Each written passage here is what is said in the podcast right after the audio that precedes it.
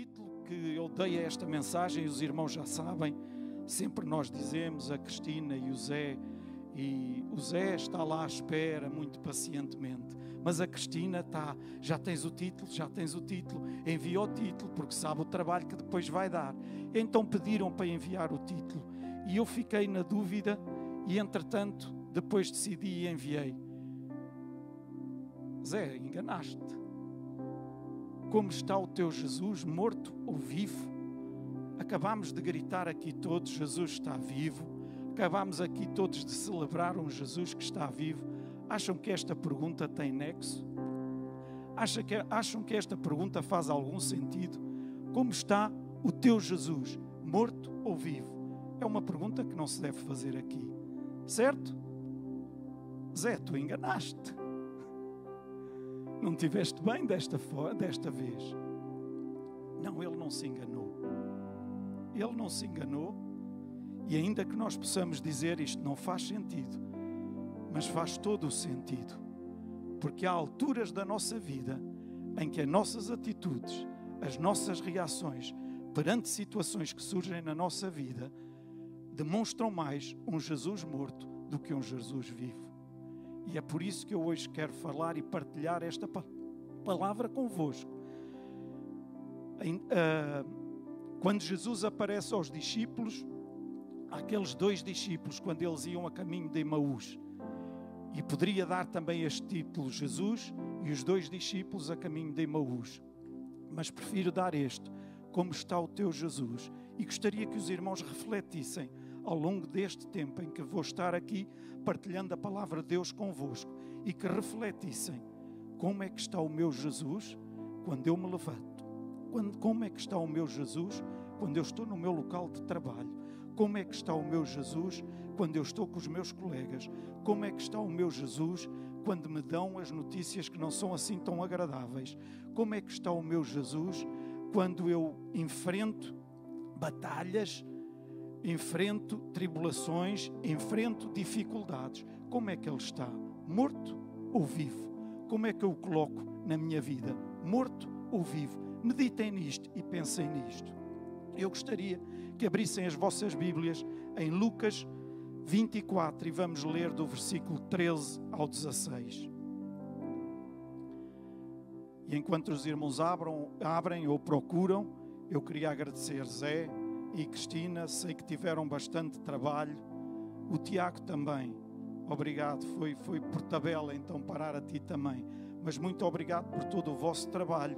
Ainda que a Cristina e o Zé de férias, mas continuaram a trabalhar e mesmo assim a não nos deixarem passar despercebidos e não enviar títulos ou versículos, mas é para facilitar a vida a todos nós nesta manhã também.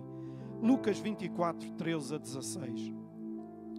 E eis que no mesmo dia iam dois deles para uma aldeia, a cerca de 11 quilómetros de Jerusalém, cujo nome era Emaús.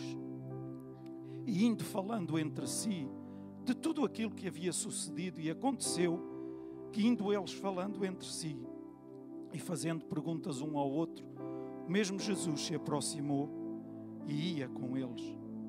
Mas os olhos deles estavam como que fechados, vendados, noutras traduções, tapados, noutras, para que não o conhecessem.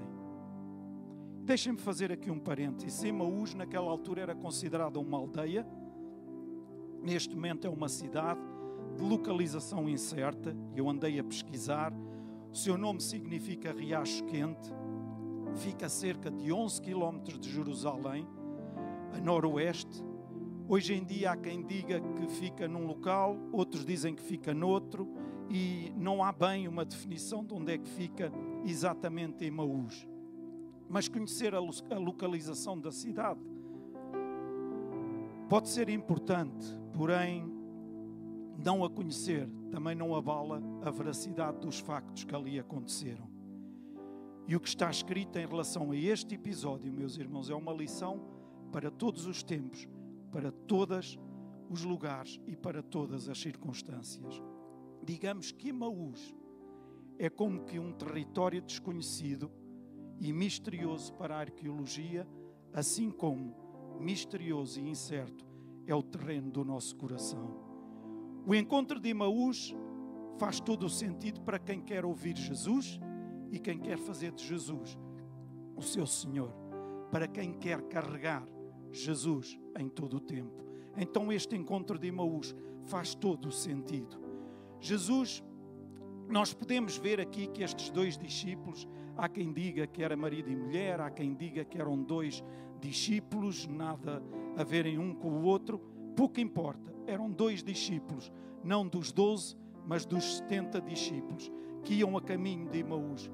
A ordem que eles tinham era que permanecessem em Jerusalém, tal como está escrito lá em Lucas 24, 49. Contudo, estes dois discípulos decidem abandonar Jerusalém e irem em direção a Emaús. Em que dia? No primeiro dia da semana, ou seja, no dia de hoje, transportando para hoje, no primeiro dia da semana, ao terceiro dia da morte de Jesus. Nada estava a acontecer, então eles decidem sair de Jerusalém, ir para Emaús. Estavam a sair do lugar da paz, pois Jerusalém significa paz ou lugar de paz. Eles estavam a sair do lugar de paz porque não creram na promessa de que Jesus ressuscitaria. Nós muitas vezes agimos da mesma forma, meus irmãos. Ou deixem-me pôr as coisas desta forma. Eu, por vezes, ajo desta forma. Estou tão próximo do caminho. Estou tão convicto de que estou lá tão próximo. Mas estou próximo e não estou mesmo certo de que estou a fazer aquilo que é mesmo certo. E quantas vezes o quase certo é tão, tão, tão prejudicial para as nossas vidas porque não é o certo. E nós pensamos que o quase certo é a mesma coisa que o certo. Andar quase é tão bom como estar lá, mas não é, é um engano para nós. É um engano que o inimigo muitas vezes quer trazer à nossa vida, porque estando quase, qual é a diferença? Alô, igreja? Qual é a diferença quando estamos quase? Estes homens estavam a desistir de alguma coisa que lhes tinha sido prometida, mas que eles não acreditavam mais, porque simplesmente olharam para dentro deles, olharam para eles próprios. E quantas vezes nós estamos tão próximos de alcançar as coisas que Deus nos promete e simplesmente porque não estamos dispostos a esperar mais um bocadinho, a esperar mais um pouquinho e tentamos arranjar nós o caminho, tentamos arranjar nós a solução e depois acabamos por ir por um caminho que não nos leva àquele que Deus tem para nós. Posso ouvir um amém? Não estou sozinho. Abandonamos o lugar onde deveríamos aguardar o cumprimento da promessa e trilhamos outro caminho, simplesmente porque não queremos, porque deixamos a dúvida tomar conta de nós. E ao fugirmos do lugar da paz, ao fugirmos do lugar da bênção, ao fugirmos do lugar da provisão, vamos para o nosso recanto, sozinhos, não querendo ouvir ninguém, não querendo ser incomodados por ninguém. Porquê? Porque achamos que é a melhor forma de podermos estar e então aí podermos ouvir Deus. Ouçam, meus irmãos. Ai, é contra nós recatarmos? Não, não sou contra. Nada disso. Mas não misturemos as coisas. Alturas em que Deus nos está a chamar, alturas em que Deus nos está a dizer uma direção e a mostrar uma direção. Não é a altura para nós voltarmos as costas e irmos para o nosso recanto para ver se ouvimos melhor e percebemos melhor. Porque nessas alturas, quando nos isolamos, quando nos afastamos, quando vamos, e era o que estes homens estavam a fazer, eles estavam a voltar para a aldeia deles. Mas damos graças a Deus porque Jesus foi ao encontro deles e Jesus vem ao nosso encontro sempre. Amém! Jesus vem sempre ao nosso encontro, a menos que nós não deixemos que os nossos olhos deixem de ficar vedados e já vamos ver mais à frente. Eles não o reconheceram logo. Eles não o reconheceram logo. E vejam o que diz. Jesus tinha ressuscitado, A cidade de Jerusalém estava em completo alvoroço. Imaginem, Jesus morto. Vamos transportar. Hoje é o primeiro dia da semana, o domingo. Sexta-feira, Jesus foi morto. Jesus foi crucificado.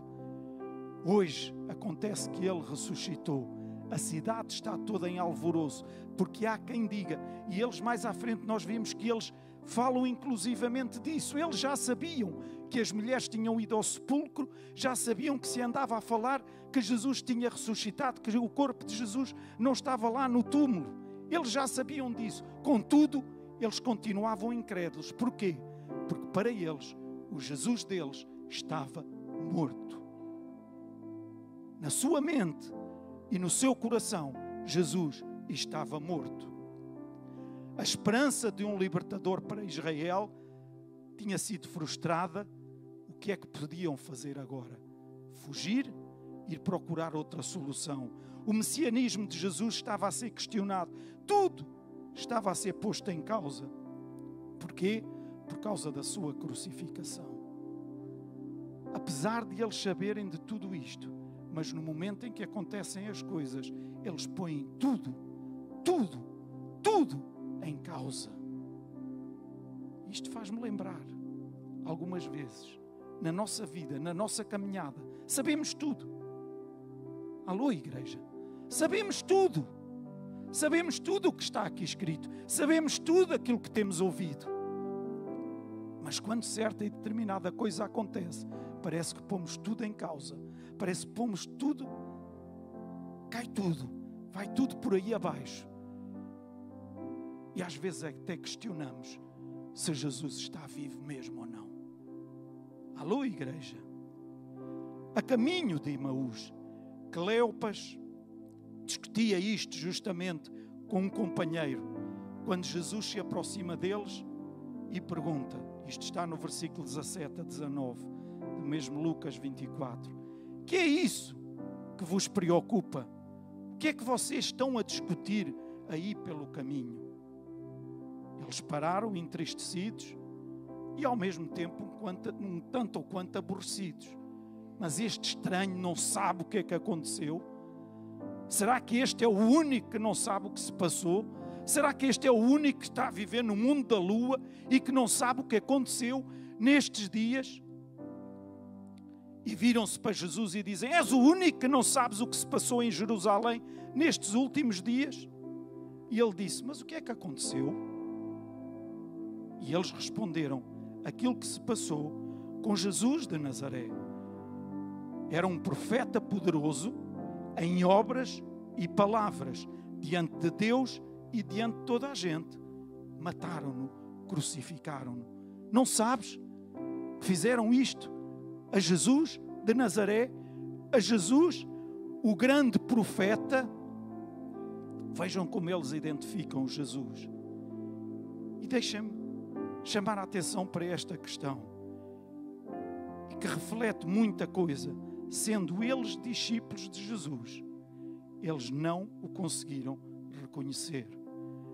No mínimo três anos eles andaram a conviver com Jesus, viram-no ressuscitar mortos, viram-no dar vista aos cegos, viram-no curar paralíticos, pôr paralíticos a andar, perdoar pecados, realizar todo o tipo de sinal e maravilhas. Viram-no pregar sermões maravilhosos e poderosos. Ainda assim, eles não reconheceram Jesus. Não estamos a falar de uns quaisquer, estamos a falar de dois discípulos de Jesus. Por que é que eles não o reconheceram? Pensemos um bocadinho, interroguemos-nos um bocadinho. Podemos dizer, ah, não o reconheceram porque ainda não era o momento certo. Uma boa resposta. Também podemos dizer, ah, não o reconheceram porque não era a vontade de Deus que eles o reconhecessem. Mas também podemos dizer, porque é que os olhos deles estavam vedados. E é sobre isto que vamos falar. Porque é que os olhos deles estavam vedados.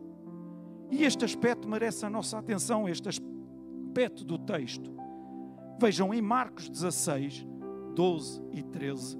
Os irmãos poderão acompanhar. que os versículos serão projetados. Se quiserem abrir, também podem.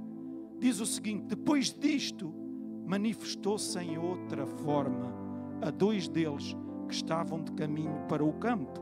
E indo eles, anunciaram aos demais, mas também estes não deram crédito. Os dois homens de caminho para o campo eram os dois discípulos a caminho de Emaús. Jesus apareceu para eles em aparência diferente daquela que havia vivido e que tinha morrido. Ele era um Jesus ressuscitado. Ouçam, e é importante que nós reconheçamos o nosso Jesus como um Jesus ressuscitado. Amém! E para quê? Para que se cumpram em nós os mesmos sinais que se cumpriram em Cristo.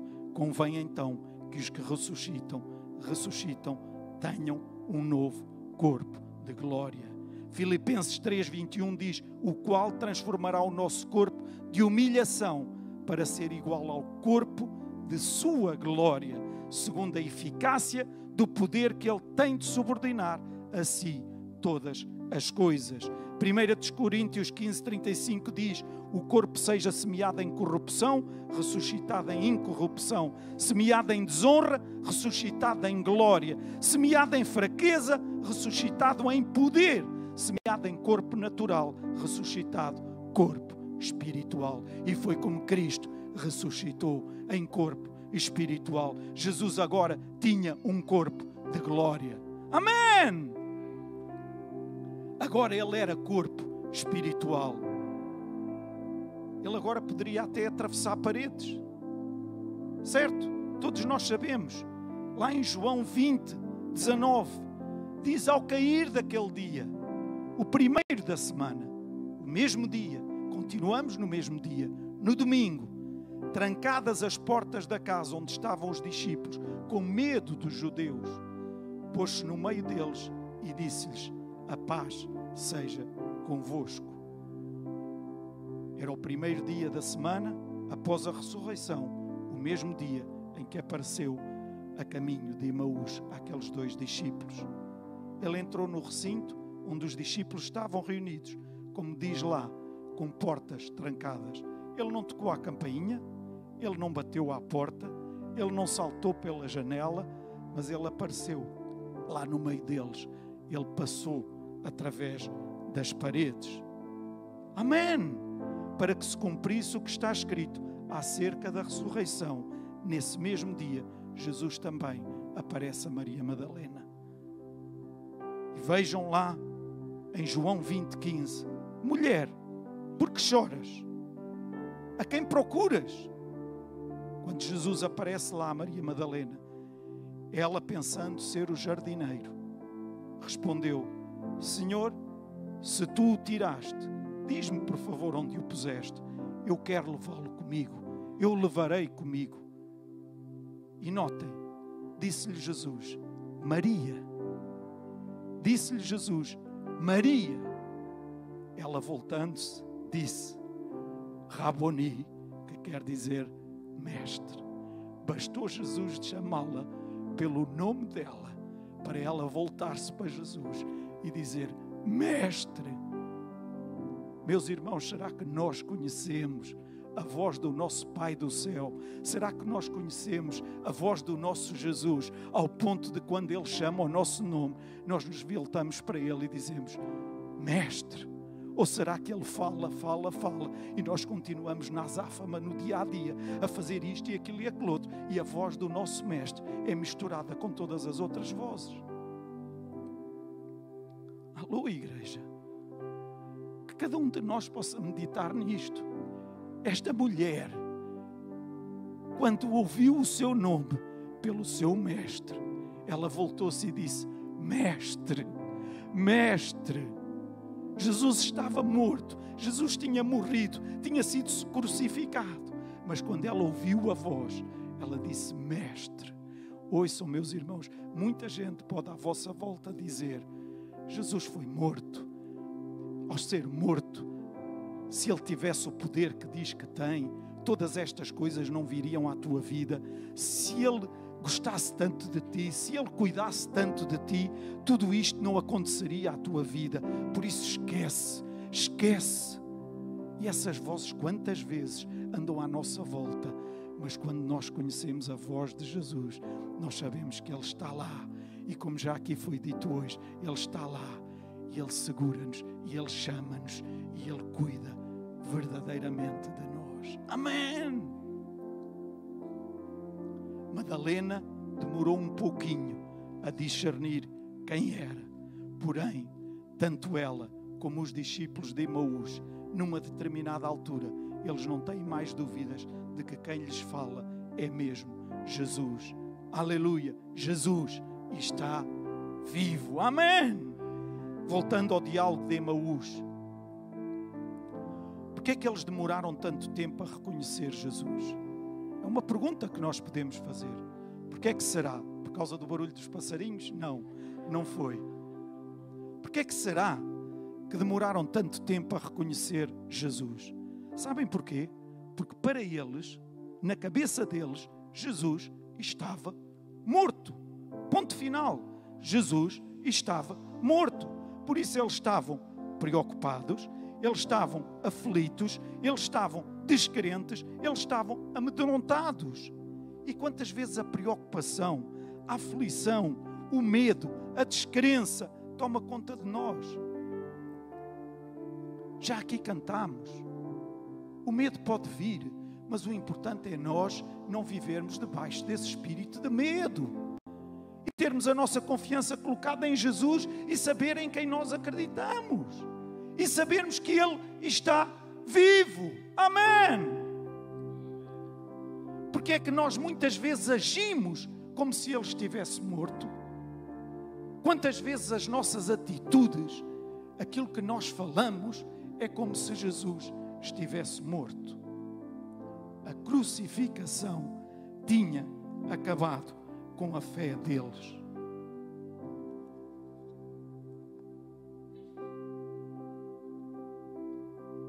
A crucificação tinha acabado com a fé deles.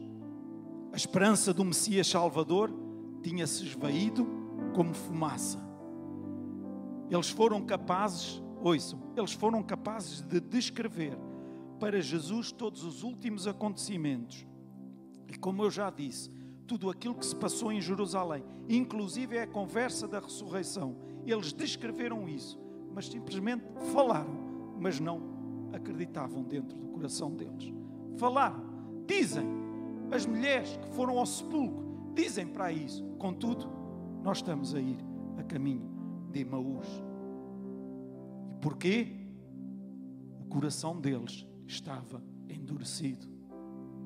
E quantas vezes nós endurecemos o nosso coração para as coisas de Deus, para aquilo que Ele quer fazer na nossa vida, para aquilo que Ele está a falar, para aquilo que Ele nos está a conduzir, e nós simplesmente endurecemos o nosso coração.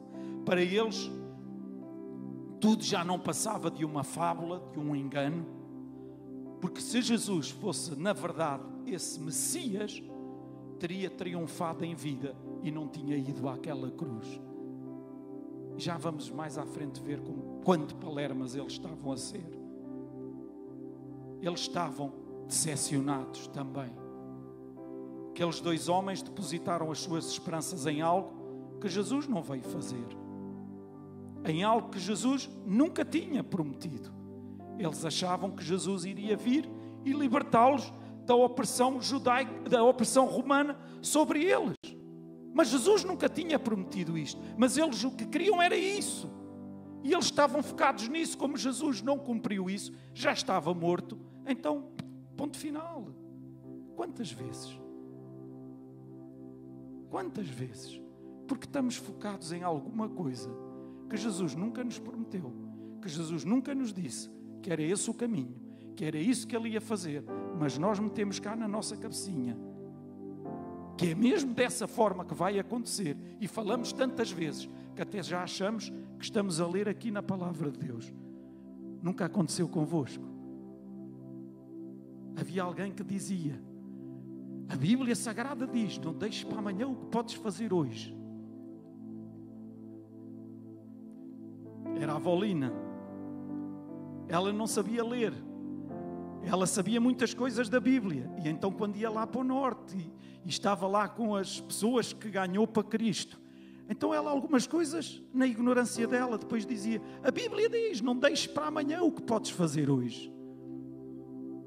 Às vezes nós imaginamos coisas, projetamos coisas e não tem nada a ver com aquilo que Deus quer para nós. Deus quer outra coisa. E depois, porque isso não acontece, ficamos decepcionados, ficamos tristes, ficamos desiludidos e por vezes até questionamos: mas este Jesus que eu sigo está vivo ou está morto? Está vivo ou está morto? Jesus tinha algo profundamente maior e melhor para eles: o perdão dos pecados e a vida eterna para cada um deles. Mas eles estavam com os seus olhos voltados para algo daquele momento, naquela altura. Essa mesma atitude repete-se tantas vezes, tantas vezes nos nossos dias. Pessoas que buscam não. Deixem-me pôr isto de maneira que não me venham espingardar a seguir. Epá, isto agora estou a ouvir melhor a minha voz. Não sei se é aqui em cima, se é. Já não preciso de gritar tanto. Pessoas que buscam a Deus não por aquilo que Ele é, mas porque querem a resolução dos seus problemas. Ouçam, não está mal buscar a resolução dos seus problemas, pedir ajuda a Deus, não está mal nenhum. Mas eu quero é restaurar o meu casamento, eu quero é a cura para as minhas enfermidades, sejam elas de que ordem for, eu quero é uma casa, eu quero um carro, eu quero a minha vida financeira resolvida. Deus, trata lá de fazer isto tudo.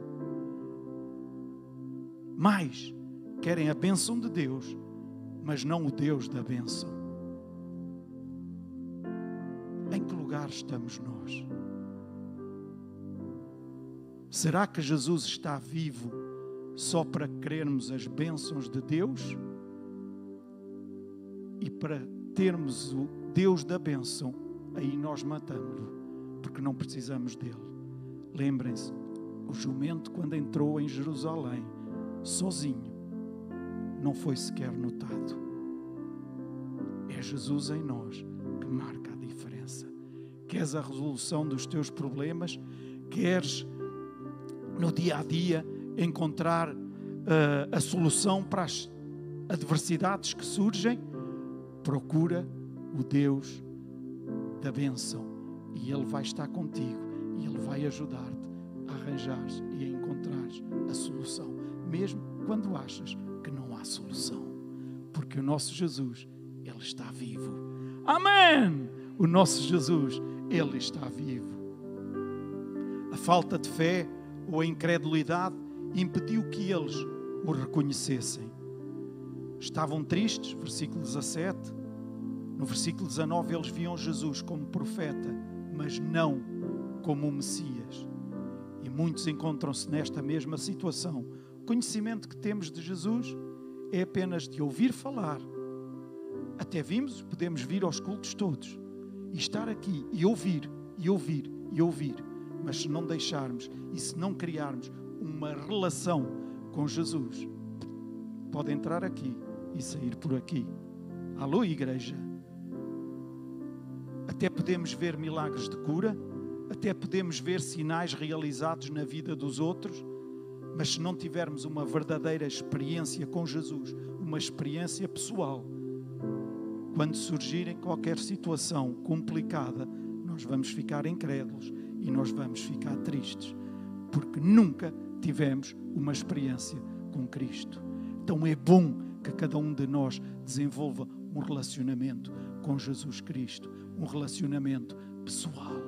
Amém! Para quando essas situações surgem, ok, Pai, eu consigo ouvir a tua voz e eu sei que tu me vais orientar e eu sei que tu me vais guiar e eu não me vou desviar por outro caminho, eu não vou andar noutra direção, mas eu vou na direção que tu me vais propor. Outro aspecto, não tinham discernimento. A maior história da humanidade estava a acontecer mesmo debaixo do nariz deles, mas eles não estavam a discernir, não estavam a entender nada, nada. Quantas vezes nós agimos da mesma forma hoje em dia? Presenciamos o mover, os milagres de Deus por perto e não conseguimos discernir nada, e às vezes até nos afastamos e nos colocamos no cantinho porque nem queremos estar ali. Isso é uma artimanha de Satanás tão grande para ele impedir de que Deus faça o que tem a fazer na tua vida, meu irmão. Nunca te afastes dos lugares da presença de Deus. Nunca te escondas da presença de Deus, porque no lugar da presença de Deus há abundância de tudo aquilo que é bom. Amém. Porque o nosso Deus é um Deus bom. Amém. Mesmo presenciando os sinais proféticos que se cumprem a cada dia, muitas vezes continuamos sem entender. E vejam o que é que Jesus diz para eles. Muito mansinho a falar para eles, versículo 25 a 27. Honestos e tardos ou tolos, noutras traduções. Tradução Jorge Pinto. Palermas de coração para crer tudo aquilo que os profetas disseram. Porventura não convinha que o Cristo padecesse antes de entrar na sua glória? E Jesus lhes explicou o que acerca dele se dizia em todas as Escrituras. E aqui há um momento-chave. E qual é este momento-chave? Em que o coração dos dois começa a arder pela autoridade de Jesus. Porquê? Pela verdade da palavra. E em Hebreus 4,12 diz: Porque a palavra de Deus é viva e eficaz e mais penetrante do que espada alguma de dois gumes e penetra até à divisão da alma e do espírito, das juntas e medulas, e é apta para discernir os pensamentos e intenções do coração. Então é nesta altura, através da palavra, que a atitude deles muda, a palavra provocou a mudança necessária para que eles começassem a ter uma perspectiva diferente daquilo que eles estavam a ver, daquela que eles estavam a ter até aquele momento. Uma perspectiva correta. Queres tu ter uma perspectiva correta daquilo que se passa à tua volta, daquilo que vai acontecendo à tua volta, daquilo que vai acontecendo na tua vida, enche-te da palavra de Deus. Amém! Enche-te da palavra de Deus. Ah, ouçam, eu no início estava a falar com, já não sei com quem. Pronto, já não sei a quem é que falei isto, mas disse: dói-me muito o coração quando no dia de hoje, ouçam, o dia de hoje é um marco da igreja. Nós celebramos o Natal com toda a festa, poupa e circunstância e devemos fazê-lo, porque sem o nascimento não havia morte e ressurreição. Mas a morte e a ressurreição não pode ficar de qualquer maneira porque é uma altura em que nós temos que celebrar e celebrar com toda a força. Porque se Jesus não tivesse morrido, se Jesus não tivesse cumprido o propósito, e como a Cristina aqui, quando estava a ler, dizia: Jesus em qualquer momento podia dizer: Acabou, não estou para sofrer mais isto. Ele poderia fazer isso, mas ele não o fez. Porquê? Porque ele veio cumprir o propósito do seu Pai e ele quis cumpri-lo até ao fim, porque ele sabia que estava ali a nossa salvação da humanidade. Amém! E por vezes parece que ficamos, estávamos aqui às 10 horas, meia dúzia. Será? Sabemos que é um fim de semana grande, mas por amor de Deus, é tempo de estarmos aqui juntos. E porquê é que eu fui buscar isto? Não é só neste dia, todos os dias. Onde é que nos, nós alimentamos da palavra de Deus em casa? Podemos ler, podemos estudar, podemos meditar.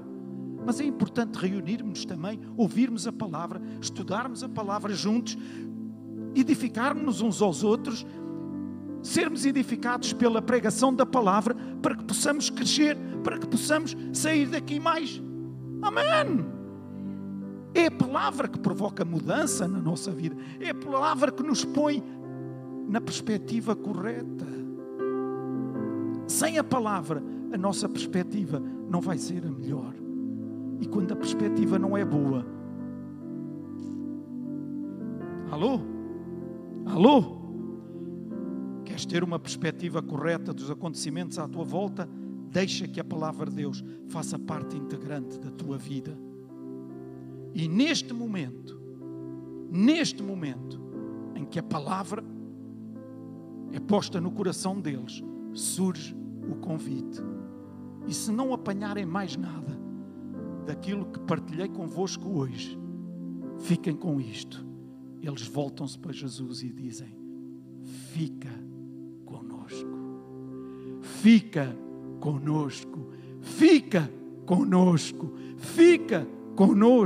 Nós precisamos de ti. Nós sem ti não somos nada. Nós sem ti não vamos conseguir nada. Fica conosco. Nós precisamos de ti. Amém. Os dois discípulos a caminho de Imaús, eles neste momento acalmam, acalmam os ânimos, descansam os corações e sentem paz e segurança. Porquê? Eles já não pensam mais no seu Jesus como um Jesus morto, mas sim como um Jesus vivo. Amém! Jesus está vivo, por isso eles dizem: fica conosco. Para que termos um Jesus morto? Um corpo morto cheira mal, não é agradável, certo?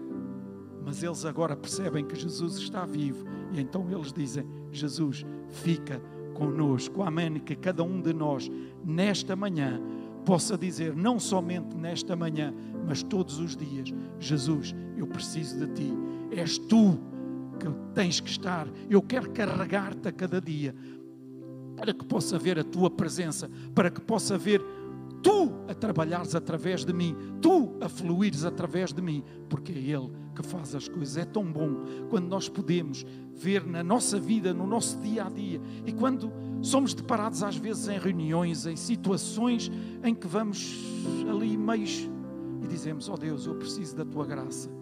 E nós vimos a graça de Deus a manifestar-se de tal maneira e, e, e, a termos essa graça aos olhos dos homens e a dizer como é que isto aconteceu. Porque nós, sozinhos, deixem-me falar por mim, eu só sou um Zé Ninguém. Mas com Jesus, aleluia, com Jesus, este Jesus que está vivo, eu sei que posso tudo. Amém, amém. Chamem lá o que chamarem, mas eu sei que com Jesus eu posso todas as coisas. E quando eles estavam à mesa, estou quase a terminar, vou terminar dentro do tempo, e yeah. é. Quando eles estavam à mesa, notem, notem, isto é tão importante, tão importante, meus irmãos. Quando eles estavam à mesa, depois de convidá-lo, fica conosco, Jesus abençoou o pão e divide com eles. E então os olhos deles, dos dois, são abertos. Ou seja, só quando Jesus partiu o pão é que os olhos deles foram abertos. Eles lembraram os momentos que presenciaram onde Jesus ceava e partia o pão com eles. Eles descreveram lá em Mateus 14, 19, onde descreve o milagre da multiplicação dos pães e peixes, onde Jesus agiu exatamente da mesma forma no partir do pão. Diz: tendo mandado as multidões que se reclinassem sobre a relva, tomou os cinco pães e os dois peixes, e erguendo os olhos ao céu, os abençoou, e partindo os pães, deu-os aos discípulos, e os discípulos, notem, e os discípulos às multidões. Isto é muito profundo, meus irmãos. Jesus tomou o pão, abençoou, partiu, entregou aos discípulos e estes alimentaram a multidão. Ele deixou bem claro que para que nós o reconhecêssemos, nós temos que partir o pão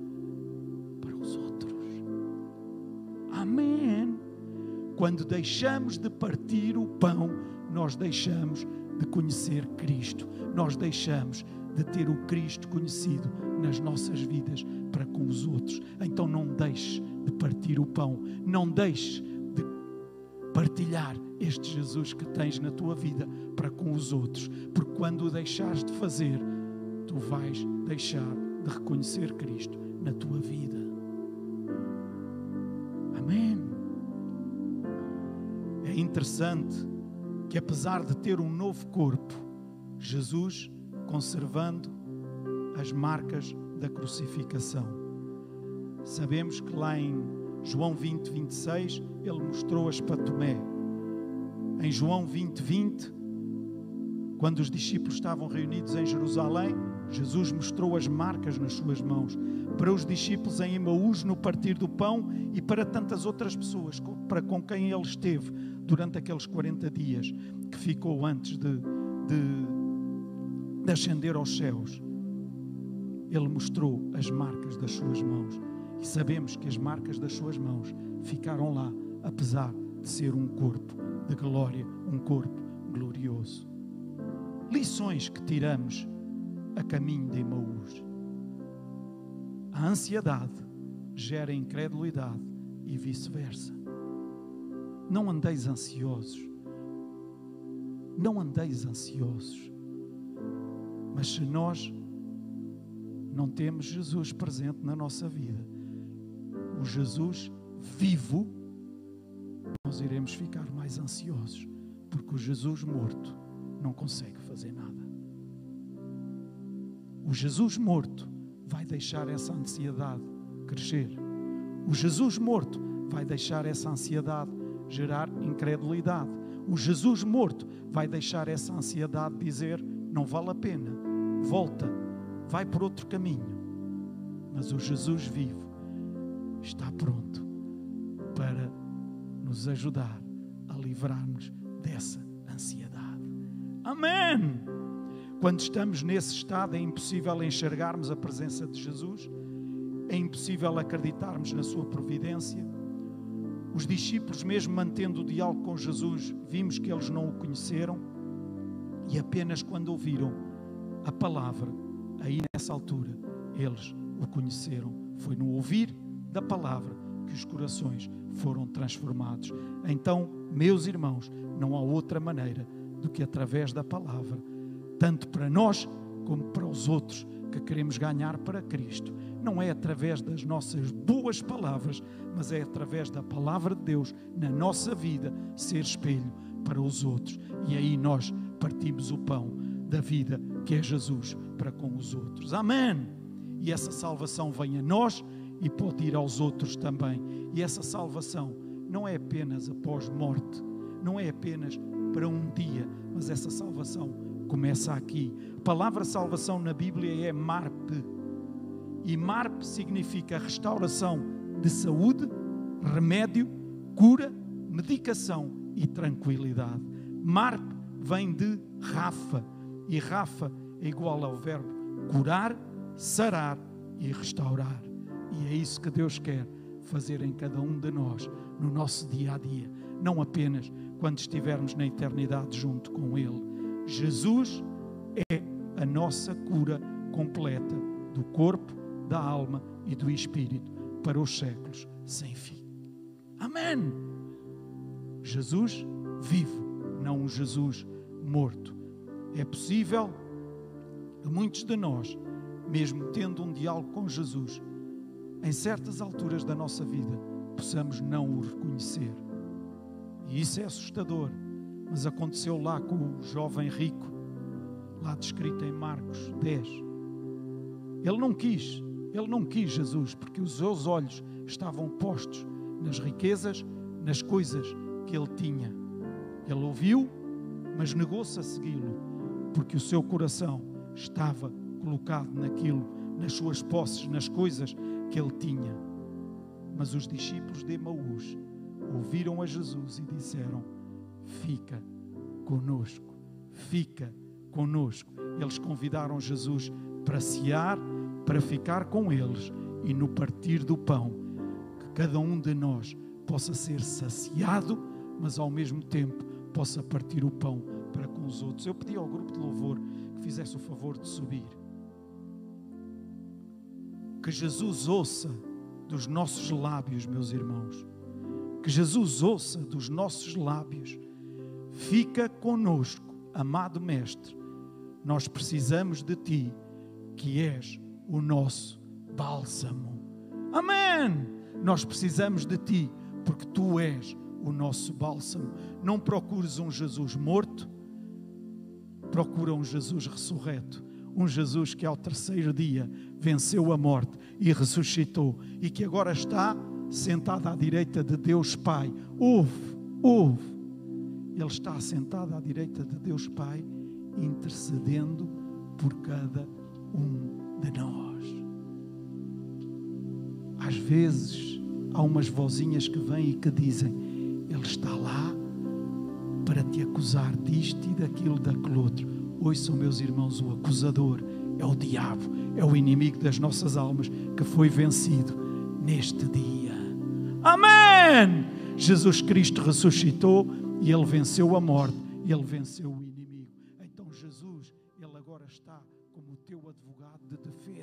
Ele está lá para te defender, ele está lá para te levar junto do Pai, ele está lá para te apresentar junto do Pai.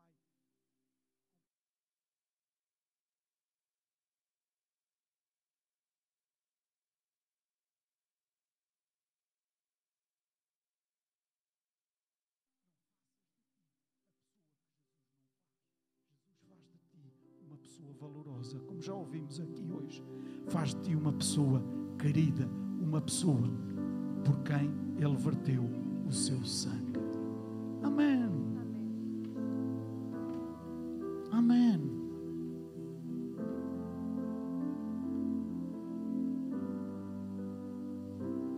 Jesus está. Jesus está vivo.